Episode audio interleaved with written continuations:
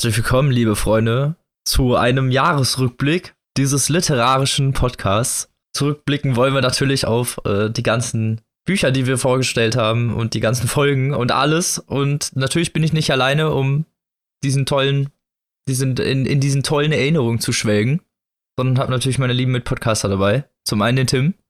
Hallo. Äh, und die liebe Maike. Hallo. Lö mit Ö. Spaß. Schön, dass du es dazu sagst. Ja, genau. Werden Witze Das gemacht und hinterher erklärt. genommen. Schön. Ja. Genau. Service-Podcast. Und wie immer finden wir uns natürlich am Ende des Jahres einmal zusammen, um das ganze tolle Jahr, prägende Jahr Revue passieren zu lassen. Die ganzen tollen Folgen, die äh, investigativen Interviews Oh ja. und natürlich prägenden Vorgeplänkel-Themen. Alles, was den Podcast so ausmacht, genau. Aber wenn wir mal gediegen starten, Was? Das ist gar nicht unsere Art. Da fangen wir jetzt in der letzten Folge damit an. Ja, man muss sich auch mal zurücklehnen und auf Okay. seine eigene Erfolge Gut. gucken. Das muss sein. ohne Druck dahinter, Genau. wie sonst immer. Ja, ihr wisst nicht, wie es bei Robin hinter den Kulissen abgeht. Der neoliberale Leistungspodcast heute wieder am Start. oh Gott.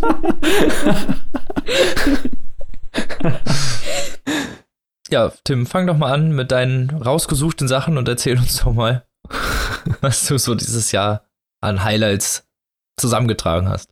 Ja, und zwar haben wir laut unseres Spotify-Jahresrückblicks insgesamt 2900 Minuten produziert, was, Okay. glaube ich, eine ganze Menge ist. Das ist wirklich nicht schlecht. Mhm. Und wir haben in dem Jahr 35 reguläre Folgen rausgebracht. Was auch eine ganze Menge ist. Und sieben Specials. Ja, immerhin. Und acht Interviews. Also wir haben eine ganze Menge gemacht, tatsächlich. Äh, Okay. ja, war viel los. Wir haben ja unseren Rhythmus geändert äh, von zweiwöchentlich auf wöchentlich. Und personelle Veränderungen durch Le die liebe Maike ist ja jetzt mit am Start. Mhm. Was uns natürlich sehr freut. Ich freue mich auch sehr. Und die erste Folge in dem Jahr kam am 9. Januar raus. Es war die 50. Folge Reine Kopfsache. Und weißt du noch, Robin, was da für Bücher besprochen wurden? Nö. Hätte ich auch nicht gewusst. Sowas muss man leider immer nachschauen. Das ist halt, ja, das ist ganz oft so, auch wenn uns jemand schreibt und äh, irgendeinen Witz von irgendeiner Folge zitiert oder so, oft verstehen wir das gar nicht. Wir gar nicht mehr wissen, was in der Folge vorgekommen ist. ja, ist halt so. Ja. Ähm, genau, in der Folge kam nämlich vor Sumerki von Dimitri Glukowski, ich und die anderen von Matt Ruff und Der Circle von Dave Eggers. Ach, oh. Ja, Dystopie-Folge. ganz genau. Ja, guck, da haben wir mit Dystopie angefangen und in Mit letzter Dystopie Folge aufgehört. theoretisch mit Dystopie aufgehört, zumindest im Vorgeplänkel-Thema. Ja, und auch äh, mit der Mauer hatten wir auch eine Dystopie, sogar in Ja, der stimmt. Sendung. Wir sind konsequenter, als uns selbst bewusst ist. Ist auch ein schöner Grabsteinspruch. Ja, es gab ja auch dieses Jahr äh, relativ viel personelle Veränderung. Du hast es ja schon vorhin angesprochen. Mara war, glaube ich, ganz frisch dabei, Anfang des Jahres. Ja, genau.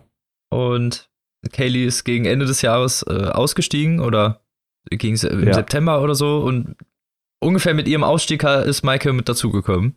Und seit ganz neuem dürfen wir jetzt noch Annika begrüßen. Also gab ja doch Ecke Veränderungen in diesem, in der Konstellation. Ja, genau, ist wirklich passiert. Äh, viel passiert. Und äh, genau. Also in, äh, wir haben sieben Specials aufgenommen und direkt die zweite Folge des Jahres war unser letzter Teil vom Dunklen Turm. Ach, Das kommt mir irgendwie viel witzig. länger vor. Ja, ist wirklich so, oder? Ja, Ah, Der dunkle Turm ist doch auch eine besonders äh, beliebte Folge bei euch gewesen. Also diese Folgen waren doch auch besonders häufig angeklickt, oder? Ja, schon. Schon relativ beliebte Folgen. genau. Ist halt der dunkle Und- Turm, ne? Also. Tja, Ja, willst du sagen, ne? genau. Und äh, die Folge haben wir zusammen mit Mikkel gemacht, äh, den wir auch später noch im Interview hatten. Folge 2 Im von 3 Podcast. oder Folge 3 von 3? Folge 3 von 3. Achso, okay. Genau. Der Abschluss von unserer Dunklen Turm-Reise. Ja, okay. Ja, stimmt. Der wollte Genau. auch sowieso nochmal wiederkommen zum Robert Bachmann Spe Special, ne? Genau, oder generell, wenn wir mal über Stephen King reden, können wir ihn eigentlich immer fragen. Müssen wir uns mal im Hinterkopf behalten. Machen wir eh nicht. Doch, Schulbuch-Special. es wird kommen, bestimmt. der, der, die Hoffnung stirbt zuletzt, ne? ja, so ist es. ja, dann haben wir weitergemacht mit einem der größten Science-Fiction-Autoren der Gegenwart, würde ich mal so behaupten, und zwar mit dem Special zu Jichin Liu und seinen Novellen und der wandernden Erde. Ja, stimmt. Auch eine sehr interessante Folge und äh, ich glaube, Anfang nächsten Jahres können wir auch nochmal mit Nachschub rechnen. Ja, Was ich auch gut finde, ist, das ist China. Und so viel Literatur aus China haben wir ja. Also ist hier in Deutschland nicht so bekannt, ist uns alles nicht so bewusst, was dort eigentlich passiert. Und äh, finde ich gut, dass dann äh, auch mal auf andere, in andere Länder reingeguckt wird, die nicht so naheliegend sind, was den Literaturmarkt angeht. Die da häufig ein bisschen Genau. vernachlässigt werden. Ja, es kommen ja jetzt auch noch einige andere chinesische Science-Fiction-Autoren in Deutschland raus. Und es ist schon echt speziell, was, also das ausgerechnet so dieses, diese eine Sparte ist, ähm, die es so nach Deutschland schafft, aber es sind halt natürlich sehr gute Bücher gewesen.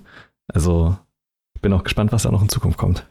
Er ist halt immer ein bisschen traurig, wenn es ein Autor aus einem Genre schafft, dann wird erstmal Ja. noch mehr aus dem gleichen Genre rübergezogen. Dabei gibt es ja auch solche Autoren wie Jan Lianke, die es, glaube ich, auch auf Deutsch gibt, aber die dann nicht so stark wahrgenommen werden. Da brauchen wir hier in Deutschland noch ein bisschen, aber ich bin guter Dinge, das kommt auch noch. Ja, bestimmt. Genau, und mit Marie zusammen habe ich noch eine Folge zum Thema Fotografie gemacht und da auch den großartigen Robert Winter im Interview gehabt, den wir ja auch neulich kennenlernen durften, Robin, Mhm. den wir in Münster getroffen haben beim Konzert von Döll und ein sehr nettes Gespräch geführt haben, sowohl im Interview als auch äh, im Real Life. Und äh, genau, das war sehr schön. Ein sehr interessanter Typ. Ja, ne? Mit dem könnte man sich wahrscheinlich auch stundenlang unterhalten und es würde einem gar nicht auffallen. Nicht so wirklich. Genau. Und äh, wahrscheinlich eines der größten Highlights dieses Jahres für uns war das Special und auch das Interview mit Joey Goebel, den wir in Gütersloh getroffen haben. Das war Zusammen wirklich ein. Highlight. Ja. Warst du auch zu Besuch das erste Mal. Ja. Und es war ultra heiß, aber wirklich interessant, weil vor allem Ja. auch mal ein internationaler Autor. Zum Glück war Kaylee da, die dann mein abbröckelndes, nervöses Englisch retten konnte. Da. Oh Gott. da wurden Sachen gesagt. Ja, ja.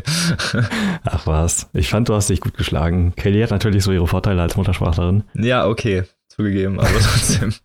Wenn man sich das hinterher angehört hatte und man will gerne Harakiri begehen. Nix, wir brauchen und dich hier mangelnder noch. Sprachleistung. ja. Nee, aber war, war wirklich cool und äh, ich hoffe, dass wir, wenn der Autor wieder in Deutschland tourt, was er wahrscheinlich wieder machen wird, auch wieder im Interview haben werden können, tun, machen, sollen. Ja, das wäre doch schön. Ähm, so auf jeden Fall ein sehr nettes Gespräch und er war auch ein sehr angenehmer Mensch, fand ich. Genau, und äh, weiter geht's mit dem Special, was wir zusammen mit Franziska Thiel gemacht haben zur DDR-Literatur. Auch dieses Mal so ein Epochen-Special, was wir in der Form, glaube ich, auch noch nicht hatten, so wirklich. Und ähm, das fand ich auch sehr interessant, vor allem was äh, Franziska so zu sagen hatte, die ja nun mal mehr fachlich im Thema steht als wir. ähm, wo sie sich beruflich damit auseinandersetzt. Und das war auch eine sehr schöne Folge. ja, war wirklich interessant, auch generell die Literatur mal zu lesen, weil mir das so auch vorher nicht bekannt war. Das wirklich Mhm. sehr interessante Perspektiven eröffnet hat. Genau. Und wir hatten dann noch zufällig ein Stephen King Special, was nicht beabsichtigt war, als wir einfach alle drei, Mara, du und ich, ein Buch von Stephen King in der einen Woche gelesen haben und das dann vorgestellt haben. Das ist natürlich auch sehr schön, wenn sowas unbeabsichtigt passiert. Und das Halloween Special gab es natürlich auch noch vor kurzem. Ja, Ja. ganz tolle Bücher vorgestellt habt. Das war lustig. da kann Maike jetzt auch endlich wieder mitreden. Ja. Das andere habe ich angehört und hier war ich dann dabei.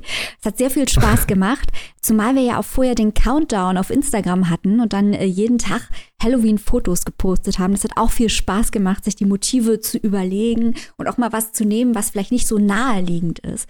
Wir hatten dann ja auch Frankenstein zum Beispiel in der Folge. Also da hatten wir, da hatten wir viel Spaß. Das stimmt. Und House of Leaves war auch dabei. Das war ja auch eher Stimmt. ungewöhnlich. Mhm. Also das müssen Das wir, war eine coole auf Folge. Fall. müssen wir auf jeden Fall stimmt. Nochmal machen. Ja, Ja, Ja. Und ich ärgere mich immer noch sehr, dass ich nicht dabei sein konnte, als ihr über das Institut gesprochen habt. Nächstes Ja, stimmt, Jahr. wir haben noch kurz über das Institut geredet. ja, Genau. nächstes Jahr bist du dabei. Ganz bestimmt. Hoffentlich schreibt nächst, Stephen King nächstes Jahr dann auch so ein gutes Buch. Bei dem Output können wir schon damit rechnen. Ja.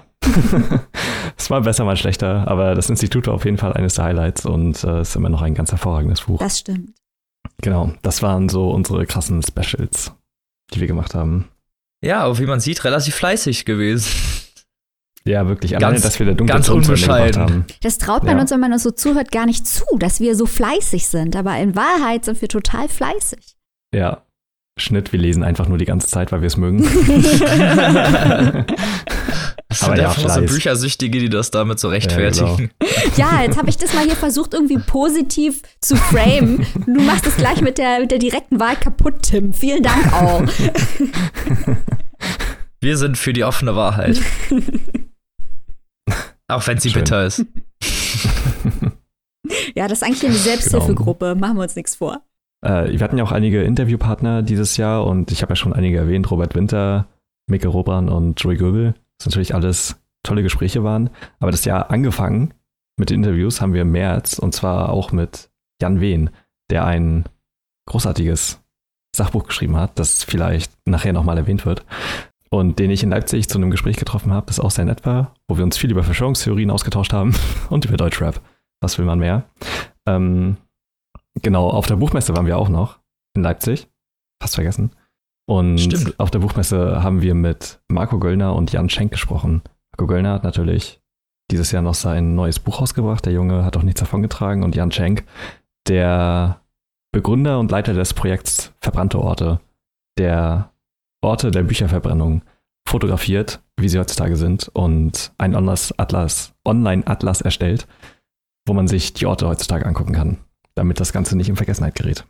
Ein tolles Projekt nach wie vor. Und wir sehen ihn bestimmt wieder auf der Buchmesse im nächsten Jahr.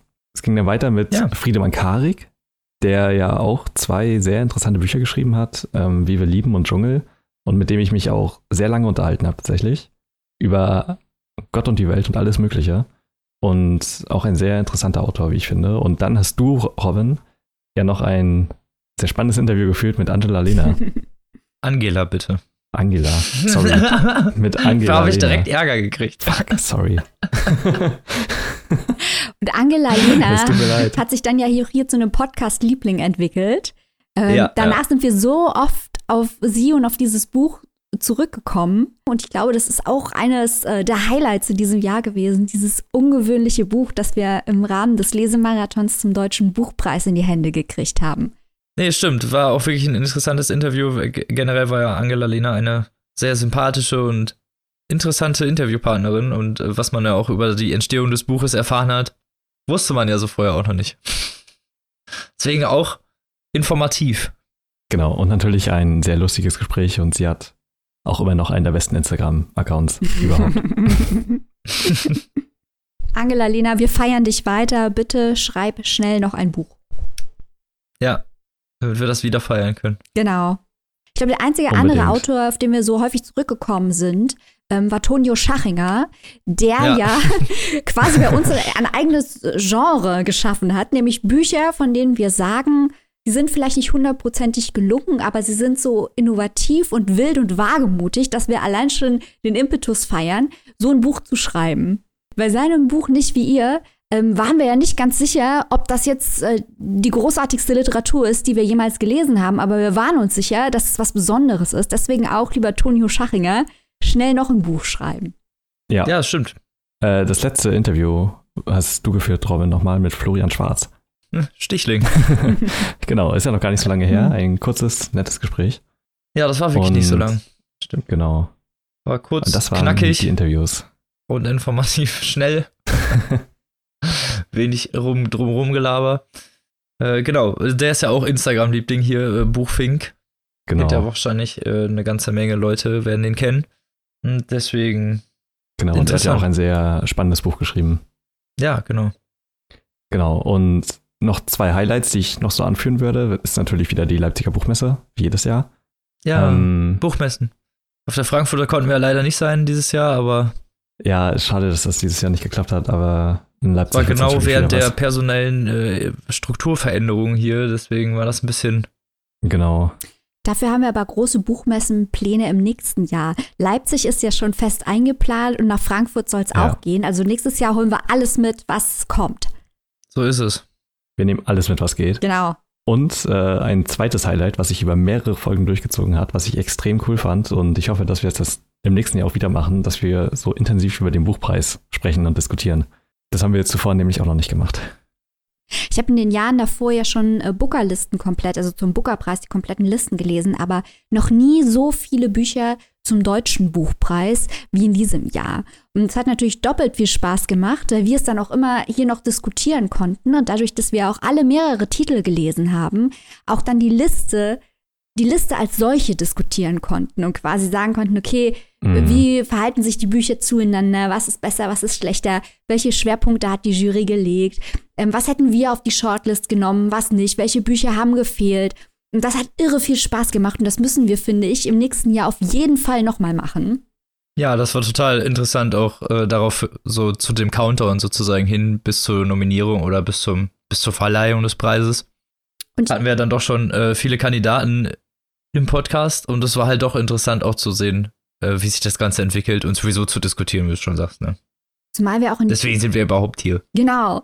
Zumal wir auch in diesem Jahr, glaube ich, ein bisschen Glück hatten, weil so wahnsinnig viele Debütanten und ungewöhnliche Entscheidungen der Jury mitgespielt haben, äh, was vielleicht die Printpresse nicht immer ganz so großartig fand, was uns aber natürlich einen großen Spielraum eröffnet hat. Durch diese wilde, eklektische Auswahl hatten wir halt die Möglichkeit, auch wirklich ganz, ganz breit Themen und Autoren zu diskutieren und auch auf Dinge einzugehen, die ganz neu und frisch waren, weil eben nicht nur die etablierten, nichts gegen etablierte Autoren, aber weil eben nicht nur die etablierten auf der Liste waren, sondern auch junge, neue Autoren, ähm, mit denen wir dann auch mal interagieren konnten, wie eben mit Angela Lehner. Genau. Genau. Vollkommen richtig. Also kann ich nichts noch hinzufügen. Ja. Ja, dann kommen wir mal zu unser, von unseren Highlights, inhaltlich vom Podcast, zu unseren literarischen Highlights dieses Jahr, was uns am besten gefallen hat. Haben wir uns überlegt, wir machen eine Top 5, jeder stellt drei um, die Titel vor, die ihm dieses Jahr am besten, ihm oder ihr dieses Jahr am besten gefallen haben. Und ich würde mal sagen, der Tim fängt an. Ladies first, Okay. bitte. Das hier ist eine emanzipierte Sendung, deswegen darf der Tim anfangen. Das ist so nett von euch. okay. Wir sind mal wieder so freundlich alle zueinander. Ja, mein Platz 5 ist ein Buch, was wir vorhin auch schon ganz kurz erwähnt haben, und zwar Die Wanne in der Erde von Ji-Ching Liu. Eines der besten Science-Fiction-Bücher, die ich so in den letzten Jahren gelesen habe. Und dadurch, dass es halt Kurzgeschichten sind, sind die halt so intensiv und dafür aber auch so gut durchdacht und vielschichtig, dass du eigentlich gar nicht glauben kannst, wie viel da gerade auf 60 Seiten eigentlich passiert ist. Und ähm, das war einfach sehr beeindruckend insgesamt und sehr spannend zu lesen. Kann ich nach wie vor nur jedem sehr empfehlen. Da kann ich nur, nur voll zustimmen. Klingt super, muss ich unbedingt noch lesen. Liest sich auch wirklich schnell. Also es hat irgendwie zwar 800 Seiten oder so, aber dadurch, dass es halt relativ kurze Geschichten sind, liest sich das unglaublich flüssig. Mhm. Hm. Okay, kommt auf jeden Fall auf die Und Liste. man kann halt immer zwischendurch äh, eine lesen, ne? Das ist halt bei Kurzgeschichtenbänden natürlich immer so ein Vorteil. Genau, alleine die erste Geschichte, so eine ganze, quasi so eine Weltgeschichte zu machen, die ja auch mehrere Jahrhunderte umfasst und sich darum dreht, wie die Erde in eine andere Galaxie manövriert wird. Das allein auf 60 Seiten zu machen, ist halt irgendwie komplett größenwahnsinnig eigentlich. Aber es geht halt. Und Ja, hat trotzdem nicht funktioniert. zu knapp oder zu viel. Und es ist echt ein großer Wurf, ähm, solche Geschichten zu schreiben. Genau. Falls ihr das verpasst habt, wie gesagt, Chichin Liu Special kann man das nachhören. Genau, da sprechen wir auch noch über unsere drei äh, Lieblingsgeschichten. Genau. Das ist ein bisschen ausführlicher. Mhm. Aber das ist ein fünfter Platz. Ja. Was ist denn dein fünfter Platz, liebe Maike? Mein fünfter Platz ist ein weiterer Liebling dieses Jahres. Und ich möchte mich an dieser Stelle ausführlich selbst loben, da ich seinen Sieg beim Deutschen Buchpreis vorausgesagt habe in diesem Podcast. Ganz bescheiden. Es handelt sich natürlich um den fantastischen Sascha Stanicic und sein Buch Herkunft. Ein wunder, wunder, wunderschönes Buch, das teilweise autobiografisch ist und wo es darum geht, dass Sascha Stanicic ähm, zu Beginn des Jugoslawienkrieges fliehen musste aus seiner Heimat und nach Deutschland gekommen ist und Deutschland zu seiner Heimat gemacht hat. Und es geht eben, ja, um, um sein Leben, wie sich das für ihn angefühlt hat, was er hier erlebt hat. Ähm, und das ist ganz großartig, innovativ geschrieben, hat unheimlich viel Humor, ist traurig, äh, ist immer schlau. Also ein ganz wundervolles Buch, äh, sehr zu Recht mit dem Deutschen Buchpreis ausgezeichnet und hat auch ein Kapitel, das möchte man hier nicht verschweigen, das so eine Art ähm, Choose Your Own Adventure ist, so mit Multiple Choice, eben zeigt, dass viele Dinge, die in der eigenen Biografie passieren, auch Zufall sind und ganz spielerisch arbeitet dieser Text mit diesem Element.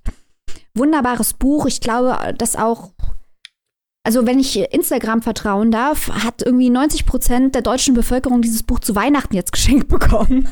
Sehr zu Recht. Sehr zu Recht. Ganz tolles Buch kann ich dir nur zustimmen. Eine wirklich gute Auswahl.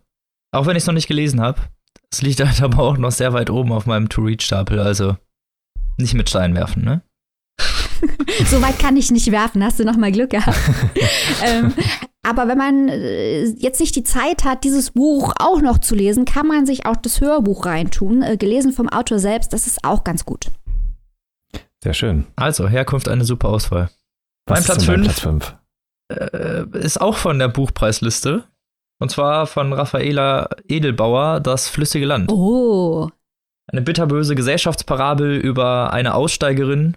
Also eigentlich sucht sie ein, das Heimatdorf ihrer Eltern, um die dort zu bestatten und gerät dabei in so ein komplett luzides, ja, Märchen, Gesellschaftsparabel, Anti, so eine Abwärtsspirale von sehr, sehr äh, krassen Ausmaßen.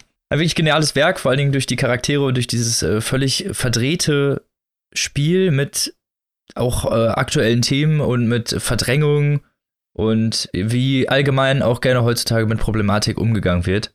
Ein wirklich äh, interessantes Buch, was vor allen Dingen äh, sehr interessante metaphorische Ebenen bietet. Ich wollte dir nur zu, ich stimme dir natürlich völlig zu, Robin. Das ist ein ganz fantastisches Buch und ich glaube, Tim hat es auch sehr gut gefallen. Ja, vielleicht findet das bei mir auch noch Platz oh, auf der Bestenliste. Hm. okay. Oh oh. Gut, dann kommen wir aber auch mal ohne Umschweife direkt weiter zu Platz 4. Und weil wir die Reihenfolge einhalten, macht Tim direkt wieder den Anfang. Ja. Mein Platz 4 ist Freiraum, beziehungsweise das, das Rauschen in unseren Köpfen von Svenja Grefen die ich beide kurz hintereinander gelesen habe. Hey, Moment also mal, ich möchte darauf hinweisen, dass Tim hier schummelt und zwei Bücher ja. auf einen Platz macht.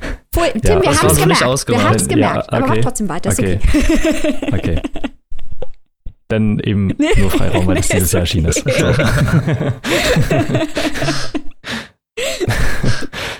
Kommen genau. die deutschen Strebergartenbesitzer so. Nee. Ja, dazu muss man sagen, vor der Sendung haben wir uns hier gegenseitig behagt, wie viele Plätze wir machen dürfen, weil wir alle so viele gute Bücher hatten. Und ich finde das sehr geschickt, wie Tim hier noch ein Buch auf die Liste. Also Applaus von mir, Tim. Weiter so.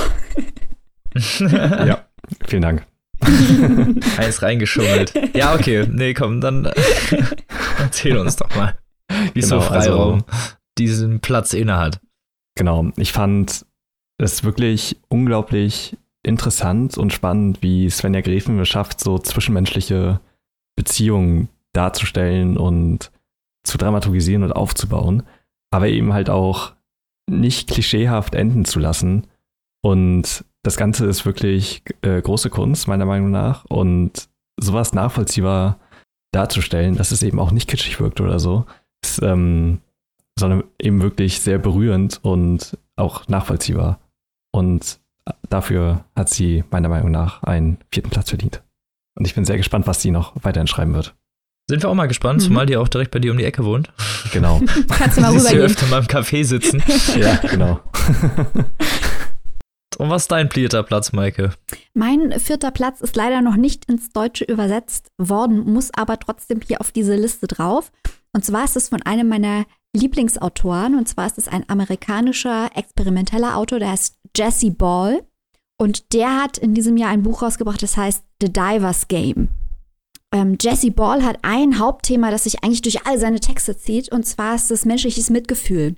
Wie man anderen Leuten begegnet. Also das letzte große Buch, das er geschrieben hat, Census, da geht es um seinen verstorbenen Bruder, äh, der unterm Down-Syndrom, der das Down-Syndrom hatte. Und es geht darum, äh, wie äh, andere Menschen Leuten mit Down-Syndrom begegnen und auch menschliche Grausamkeit. Das sind ganz wichtige Themen. Und bei The Divers Game ähm, spielt er auch wieder dieses Thema durch, diesmal in einer Dystopie. Eine Dystopie, wir treffen da Flüchtlinge, enigmatische Rituale tauchen auf. Da ist der gruseligste Zoo, von dem man je gelesen hat, wird da von Schulkindern besucht.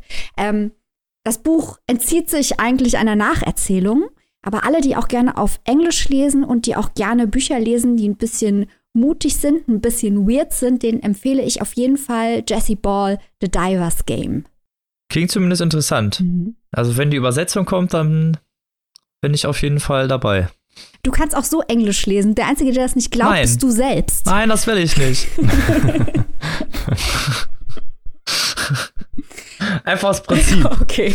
Wenn ich damit erstmal anfange, dann höre ich wahrscheinlich nicht wieder auf. Und dann, nee, nee, nee, nee. Lieber nicht. Du bist doch sonst dem Exzess nicht abgeneigt. Was ist denn jetzt los mit dir? Da bin ich eigen. Lass mich. Okay, okay. Ich will nichts gesagt haben. Na gut. Mein Platz 4 ist von Tommy Orange, Dort Dort. Ein unglaublich interessanter Roman über die Native Americans in der heutigen Zeit, wie sich so diese Traumata äh, durch die Generationen ziehen und ja, äh, versucht den letzten Rest ihrer Kultur irgendwie noch zu erhalten. Unglaublich interessant, äh, unglaublich toll geschrieben und sehr ehrlich und äh, auch sehr brutal an einigen Stellen. Hat mir sehr gut gefallen, aber ich glaube, Maike, du warst auch recht angetan. Vielleicht, aber nur ganz vielleicht, wird dieses Buch auf meiner Liste noch auch auftauchen. Ah, ach so, oh. ich bin hier die ganze Zeit. Ja, Robin spoilt hier die ganze Zeit schon. Ja, echt so. Geht ja gar nicht. Das tut mir leid. Sollte es nicht. Dieses Buch gehört auf jede Liste. Ja, das stimmt allerdings. Das gehört wirklich auf jede Liste. Und sollte man, also als eins wirklich dieser Bücher, die man, egal was ist oder was kommt oder was man so gerne liest, sollte man das gelesen haben. Auch wenn es jetzt nicht auf meinem Platz 1 steht. Und äh, damit kommen wir zu Platz 3 und wieder Tim, der seinen vorstellt. Oh ja, das ist ein Buch, das, wo ich das Gefühl habe, dass es für mich geschrieben wurde, auf das ich so gefühlt mein ganzes Leben lang gewartet habe. Zwar es ist ein Sachbuch und das heißt Könnt ihr uns hören von Jan Wehn und Davide Bortwood. Und das Buch ist eine Oral History des Deutschraps. Oh. Ah, er hat oral gesagt. Ja. ich bin mir sicher, den Witz hast du schon in der Folge gemacht, als wir es vorgestellt haben. Scheiße. ich bin berechnend geworden. Ja. Entschuldigung. Okay. Manchmal kommt dieser zehnjährige Humor raus. Ja, aber wir wollen ja nicht, dass mhm. das Niveau hier allzu hoch steigt. Das möchten wir auf gar keinen Fall. das gilt es zu verhindern. Pubertierende Witze, ja. Genau, das Buch wurde äh, weniger geschrieben, sondern vielmehr zusammengetragen, editiert und auf den Weg gebracht von den beiden Autoren.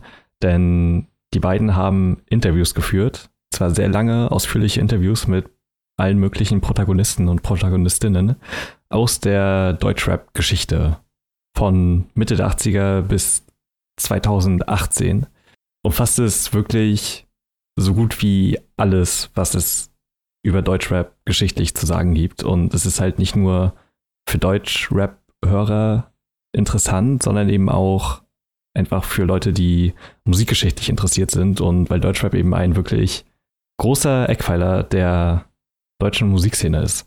Zumindest in den letzten 20 Jahren sich eben so entwickelt hat.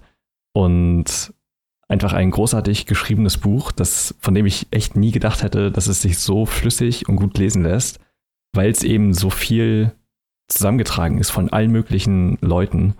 Und ähm, ja, ganz groß. Klingt interessant. Auf jeden Fall. Ich war ja bei der Lesung von 1 Live. Ja. Darüber und äh, kann nur sagen, kann ich dir nur zustimmen. Hat mich auf jeden Fall direkt angefixt. Ich habe es zwar noch nicht gelesen, aber Jan Wien, ein interessanter, netter Typ und ich glaube auch generell ist das Buch super interessant, weil halt ja wirklich die ja, Akteure der jeweiligen Zeit auch dann zu Wort kommen. Genau. Und äh, wer vielleicht noch ein bisschen Überredung braucht, es gibt auch alle Ausgaben in Anführungsstrichen von der Tour, die die gemacht haben, bei All Good als Podcast zu hören. Die hatten in allen Städten verschiedene Gäste und äh, das ist auch sehr zu empfehlen. In Leipzig war ich am Start. Da waren DJ Ron und Trettmann dabei und haben über ihre Geschichte gesprochen. Interessant. Mhm. Dann kommen wir mal zu Maikes Platz 3. Ist ja schon das Treppchen hier. Ja, und mein Platz 3 ist ein Buch, das nicht in diesem Jahr erschienen ist, das ich aber in diesem Jahr erst gelesen habe. Der Grund dafür, dass ich es vorher nicht gelesen habe, ist ein Gag, äh, der mich so abgeschreckt hat. Und zwar läuft in diesem Buch, dessen Titel ich keine Angst gleich noch nennen werde, äh, die ganze Zeit eine Sau durch Brüssel. Und ich fand diesen Sau durchs Dorf treiben Running Gag so blöd, dass ich dieses Buch nicht angefasst habe, obwohl es den Deutschen Buchpreis gewonnen hat.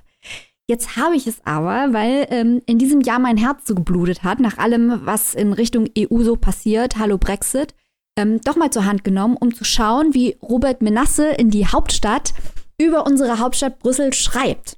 Und habe festgestellt, dass ich tierisch was verpasst habe. Haha, pun intended, tierisch. Ähm, weil dieses Buch wirklich richtig gut ist. Es ist richtig gut.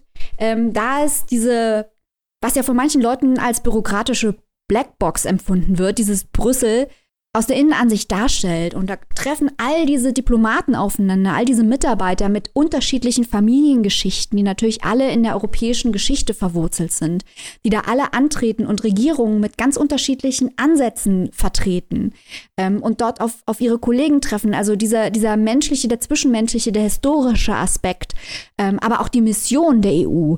All das wird in dem Buch abgebildet. Und das ist ein sehr, sehr gutes Buch für alle Leute, die sich für Politik interessieren, was alle Leute sein sollten, sind wir mal ehrlich. Ähm, ein spannendes Buch, ein schlaues Buch. Robert Menasse, die Hauptstadt, hätte ich besser mal schon letztes Jahr gelesen, aber immerhin dieses Jahr habe ich es gemacht. Besser spät als nie genau. in solchen Fällen. Mhm, aber der Sau Und fies, dass du es jetzt so gehypt hast, weil es stand nämlich auch auf meiner Liste und ich war genau von demselben Gag abgeschreckt und habe mir genau das gleiche gedacht. und jetzt muss ich lesen, äh, danke. Ja, also der Saugag, der wird auch im Buch nicht besser, ne? Ich möchte das nicht beschönigen, aber der Rest ist wirklich sehr gut. Ich dachte, ich kann mich mal irgendwann um eins drücken. Nein. Ich bin nicht hilfreich, es tut mir leid. Mist. Na gut. Kommen wir zu meinem Platz 3. Und zwar Vincent von Joey Göbel, Oh was ja. ich in der dazugehörigen Special-Folge schon volle Kanne abgefeiert habe und deswegen hier nicht so viele Worte darüber verlieren möchte, sondern eher auf die Folge verweisen. Aber es geht um einen Künstler, einen leidenden Künstler, der von einer Agentur unter die Fittiche genommen wird, die eigentlich nur dafür sorgt, dass er sein Leben lang unglücklich bleibt, was natürlich dann sehr interessante Metaphoriken hervorbringt. ja, Super Buch, Ganz tolles klasse Buch. geschrieben. Ja, wirklich geil. Also auch äh, super empathisch, tolle Charaktere. Äh, und Joey Göbel hat halt insgesamt auch ja wirklich einen super prägenden Sprachstil einfach. Also, Mhm. wenn man Joey Göbel Buch gelesen hat, dann weiß man, wovon ich rede. Das ist Poesie in Reimform. Ja, das ist auch dramaturgisch ganz interessant, wie es am Anfang so sehr satirisch und teilweise auch recht albern wirkt, aber halt wirklich immer dramatischer wird und halt echt zu einem tragischen Ende führt. Auch wirklich sehr realistische Bilder bietet, also wenig Augenwischerei, trotz dieser etwas fingierten Basisthematik. Also wirklich unglaublich gutes Buch. Kann ich jedem nur empfehlen. Gerade auch so in äh, künstlerischer Hinsicht natürlich super interessant auch irgendwie. Ja, absolut. Generell Joey Göbel lesen, aber Vincent vor allem. heißt im Englischen übrigens Torture the Artist. Der Titel ist Viel viel besserer besser. Mhm. Ja, halt im so. Deutschen sagt einem das leider nicht so viel. Ich wollte es nur noch mal erwähnen, dass man dann doch vielleicht ein bisschen eher angefixt ist. Mhm. So, kommen wir zum Platz 2.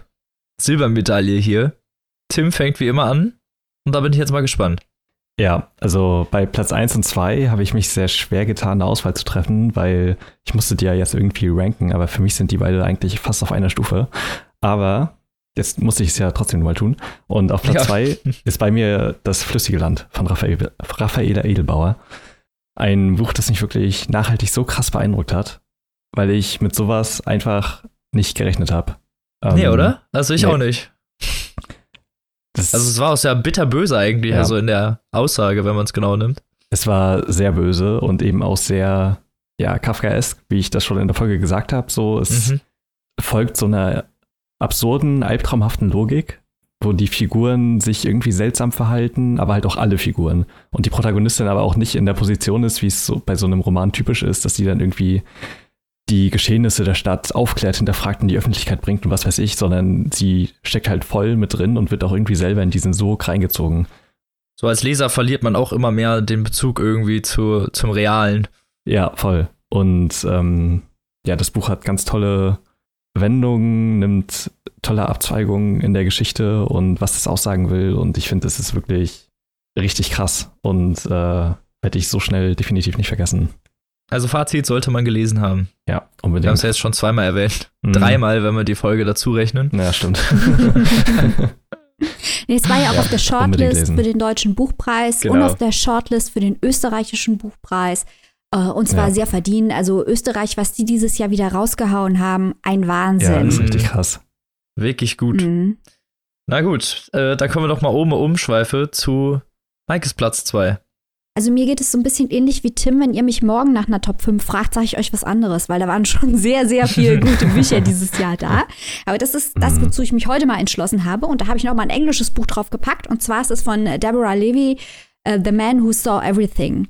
Das ist ein Buch, das ich gelesen habe bei meinem Lesemarathon für den Booker-Preis. Es war dort nominiert äh, und auch für den Goldsmith-Preis für experimentelle Literatur. Also noch was Experimentelles. Und ähm, hier geht es um einen Mann, der heißt Saul, das ist ein britischer Historiker. Äh, und der erlebt, ja, wir wissen es nicht, eine oder zwei Geschichten. Das Buch hat zwei Teile und ähm, am Anfang jeden Teils wird Saul an der Abbey Road, da wo das berühmte Beatles-Cover geschossen wurde, äh, von einem Auto angefahren. Und erzählt dann quasi seine Geschichte. Und die unterscheidet sich natürlich in beiden Teilen. Ähm, die sind auch in verschiedenen Zeitlinien, wird in verschiedenen Zeitlinien dort nochmal, an, also man hat den Eindruck, er wird nochmal angefahren. Man wird aber nie sicher, was hundertprozentig wirklich passiert, weil das eigentlich Interessante ist, dass Saul in diesem angeschlagenen Gesundheitszuständen, dieser Verwirrung, seine eigene Geschichte reflektiert. Und genau wie der zerbrochene Autospiegel, ähm, von dem wir immer hören, wenn er angefahren wird, so ist quasi auch seine Erinnerung zerbrochen und er setzt diese kleinen Scherben zusammen. Und es ist eine wahnsinnig spannende Geschichte, weil es auch um die DDR geht. Er ist als britischer Historiker in die DDR gereist, hat da äh, Dinge erlebt mit der Stasi, hat sich verliebt. Und wir sehen halt immer nur diese kleinen Splitter, ähm, der, die er versucht zusammenzusetzen, die sich ineinander spiegeln. Und das ist narrativ derartig überzeugend gemacht und faszinierend. Die Geschichte selbst ist auch ganz großartig. Also super, super experimentelle Literatur. The Man Who Saw Everything bei äh, von Deborah Levy. Denglisch. Klingt interessant. Ja. Kann ich leider nicht so viel zu sagen. ja, aber klingt wirklich cool. Ja. So, mein Platz 2 ist Gringo Champ von Auroch Salonen. Oh ja. Oh, das wollte ich auch unbedingt noch lesen. Relativ am Anfang des Jahres. Unglaublich geniales Buch das bitterböseste Anti-Märchen über den amerikanischen Traum, was ich in meinem ganzen Leben bisher gelesen habe, mit unglaublich krasser Sprache durchzogen, die sich halt über den Roman auch irgendwann wirklich äh, Metaphor sie ne, verändert.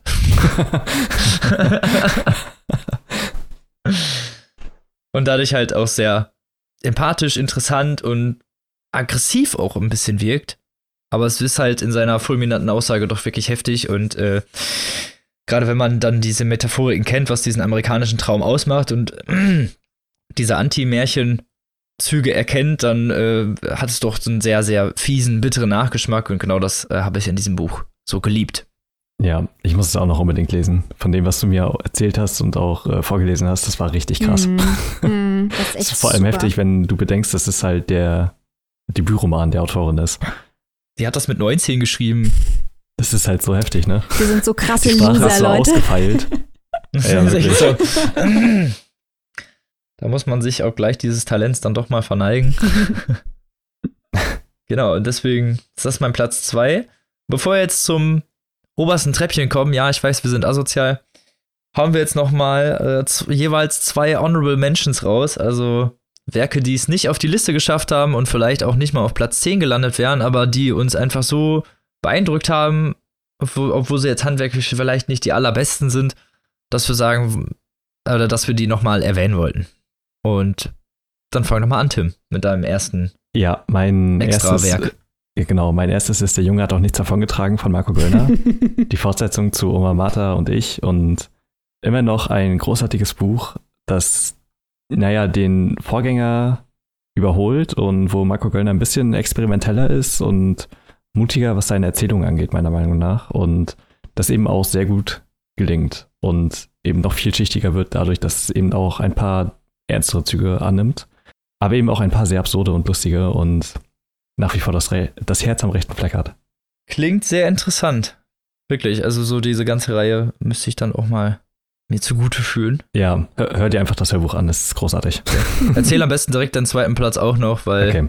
Ja, äh, sonst müssen wir die ganze Zeit hin und her gehen. ja, genau. Mein zweiter Platz, sehr kontrovers, aber trotzdem ein Buch, das mich mehr beeindruckt hat, als ich erwartet habe, und zwar Miroloy von Karen Köhler. So, lass jetzt mal so im Raum stehen.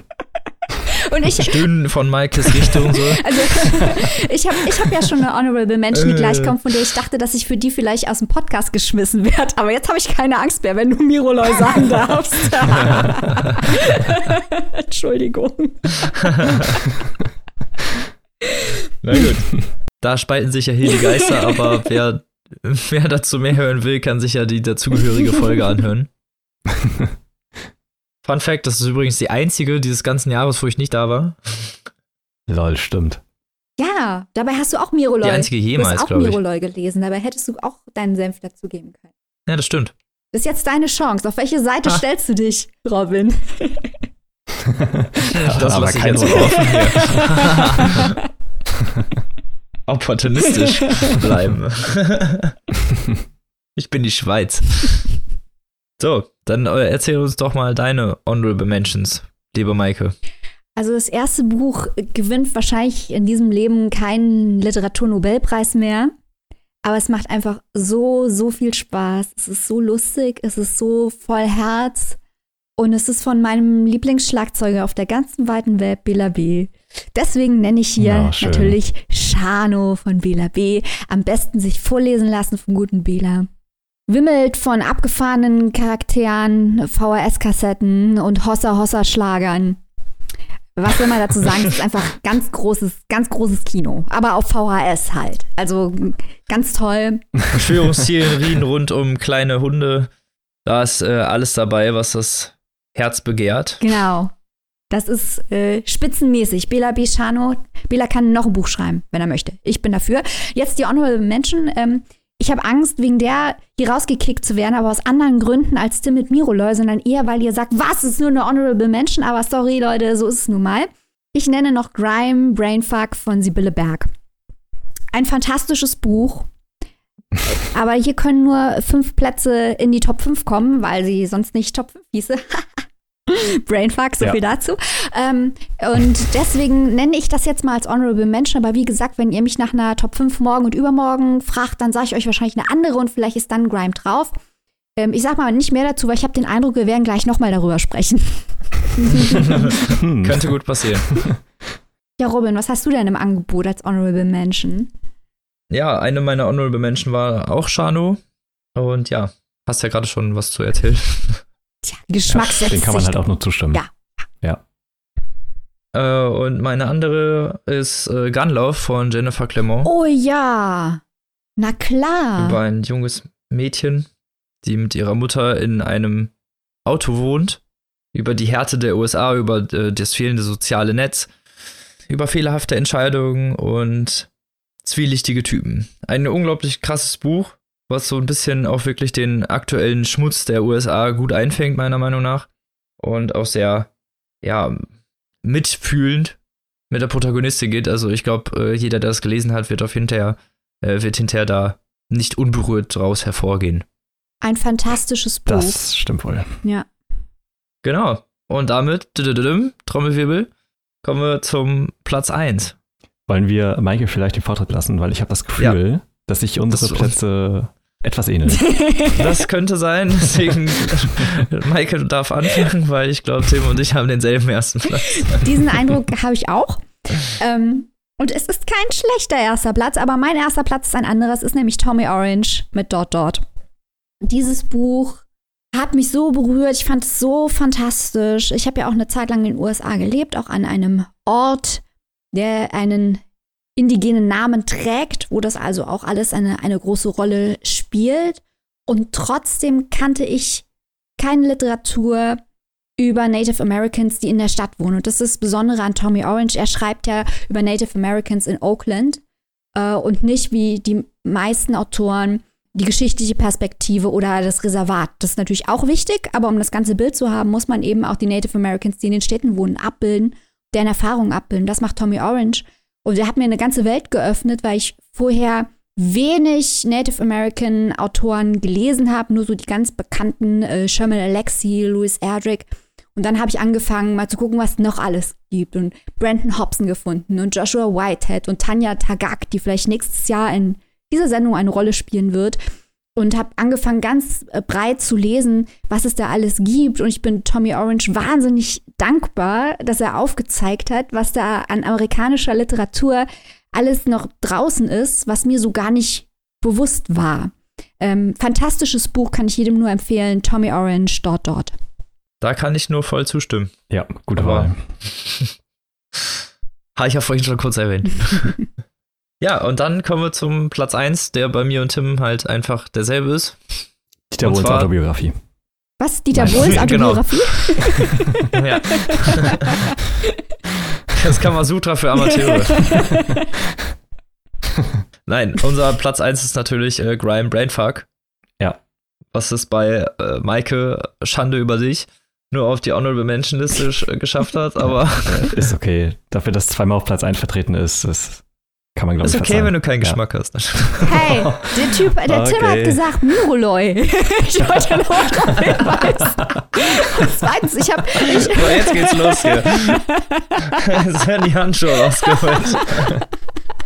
nee, nee, nee, nee, ihr habt ja völlig... Ich, ich lobe ja auch Grime. Grime ist fantastisch. Ohne Frage. Nein, das war auch nur ein Spaß. Natürlich nicht jetzt. Ich möchte ja nicht gedisst werden, nur zum Außenseite abgestempelt. Ich finde Grime auch gut. Nein, weiß ich doch. Ja, wir haben, glaube ich, äh, in der Folge so dermaßen darüber abgefeiert und einen ganzen Teil vorgelesen und ich glaube einfach eine ganze halbe Stunde lang nichts anderes gemacht, als dieses Buch äh, bis in die, den literarischen Überhimmel zu loben. Ja. Und da bleibt auch eigentlich wenig zu, zu sagen. Also in unserer Augen, das ist die Dystopie. Die Dystopie. Ja. Und ich glaube, oder ich hoffe, ich hoffe natürlich nicht, aber so wie es momentan aussieht, werden sich wohl doch bestimmt noch ein paar Sachen daraus wiederfinden irgendwann. Durchaus, ja. Sie hat zu Recht mit dem Schweizer Buchpreis ausgezeichnet. Genau. Während sich die Deutschen nicht mal getraut haben, das Ding auf die Longlist zu setzen, das war echt peinlich. Also es hätte dem deutschen Buchpreis ja, nicht passieren dürfen. Mm. Nee, das hätte eigentlich nicht sein dürfen, weil es ist wirklich aggressiv. Es passt zu dieser Zeit halt natürlich auch. So ja. generell natürlich auch, wenn man das, diese ganzen Hasskommentare und so mit beinhaltet. Es hat ja dieses Grime-Thema generell, also wir haben, glaube ich, über viele Sachen ja schon geredet, aber es ist halt, ist einfach genial. Man sollte es gelesen haben. Auch wenn man ein bisschen länger hundertprozentig dafür brauchen wird, aber. Ja, es ist keine leichte Kost. Aber. Nein. Es lohnt sich sehr. Und aber jeder das, sollte da eigentlich mal. Das Buch gibt es, äh, genau, mittlerweile auch komplett bei Spotify als Hörbuch. Also gibt es keine Ausreden mehr. Und ich finde, wir brauchen ganz, ganz dringend eine englische Übersetzung. Ich will, dass das die Briten lesen, weil dieses Buch spielt ja in Großbritannien. Ja. Ähm, und ich würde so gerne mal mit einem Briten über dieses Buch sprechen. Ja, das würde ich auch interessant finden. Schon, ne? Ah. Bei Goodreads den ganzen Tag nur noch da rumhängen und darauf warten, dass irgendein neuer Brite so eine Rezension veröffentlicht. dass man erstmal anfangen kann zu diskutieren. Also ich habe gesehen, dass Herkunft von Stanicic offenbar in jede Menge Ländern schon gekauft worden ist, also die Rechte zur Übersetzung gekauft worden sind. Es wird auch eine englische Übersetzung geben. Und äh, klar, Grime wird teurer sein, einfach weil es äh, dicker ist, teurer zu übersetzen. Aber ich glaube, dass das auch im Ausland einen Nerv treffen würde. Und ich würde mir wirklich sehr wünschen, dass das auch über äh, die Grenzen der deutschsprachigen Gemeinschaft äh, Leute lesen können. Ja, es ist, ist eigentlich echt eine universelle Dystopie für die heutige Zeit im Endeffekt, mhm. die, glaube ich, äh, eigentlich fast überall Anklang finden könnte, wenn es mhm. dann noch mhm. übersetzt werden Und auch würde. ein sehr, sehr großes Spektrum, finde ich, abbildet. Ja. ja. Von dem, was äh, falsch läuft. Ja, es geht halt im Endeffekt auch wirklich um alles, ne? So gefühlt. Ja, genau. Ja.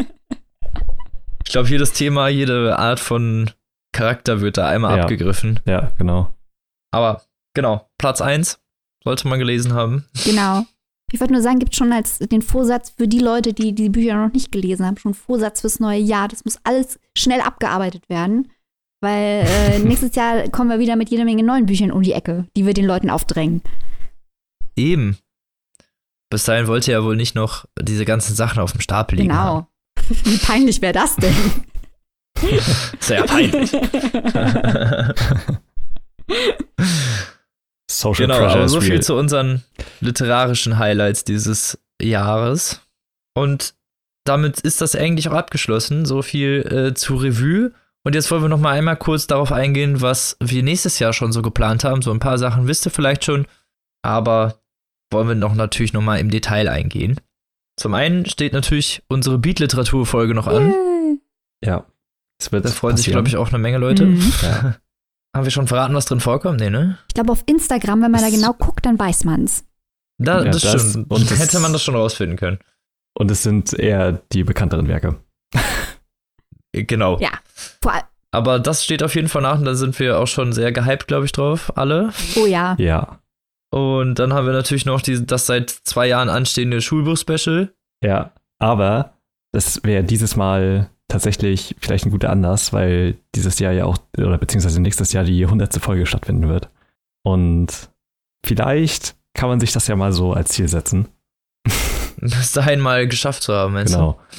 du? Stimmt, 100. Folge ist natürlich nächstes Jahr auch noch. Oh, stimmt. Da machen wir natürlich ein super, ultra, mega Kranko-Special. Ja. Können natürlich mal versuchen, Yannick und so mal wieder an den Start zu kriegen. Ja, so, stimmt. eine, stimmt. so eine ganz äh, oldschoolige Partyfolge. Diskussionsrunde. Ja. Mal schauen, Dann haben wir, ob wir das hinkriegen. dann haben wir natürlich noch den Plan, ähm, mehr Literatur aus der ganzen Welt unterzubringen.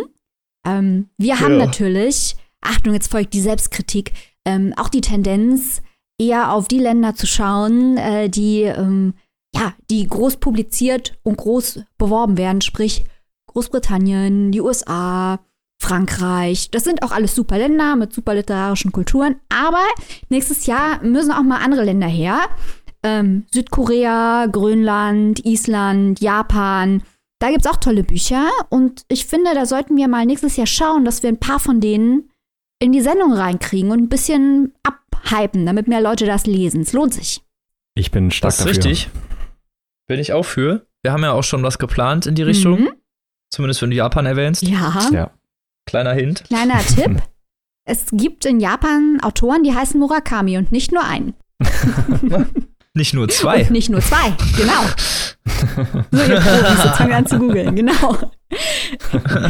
Ja, aber wir haben auch, Und vielleicht hört er darüber noch was. genau, und wir haben ja auch schon in, in der weiß. Marlon James Folge angeteased, dass wir mal nach Afrika schauen wollen.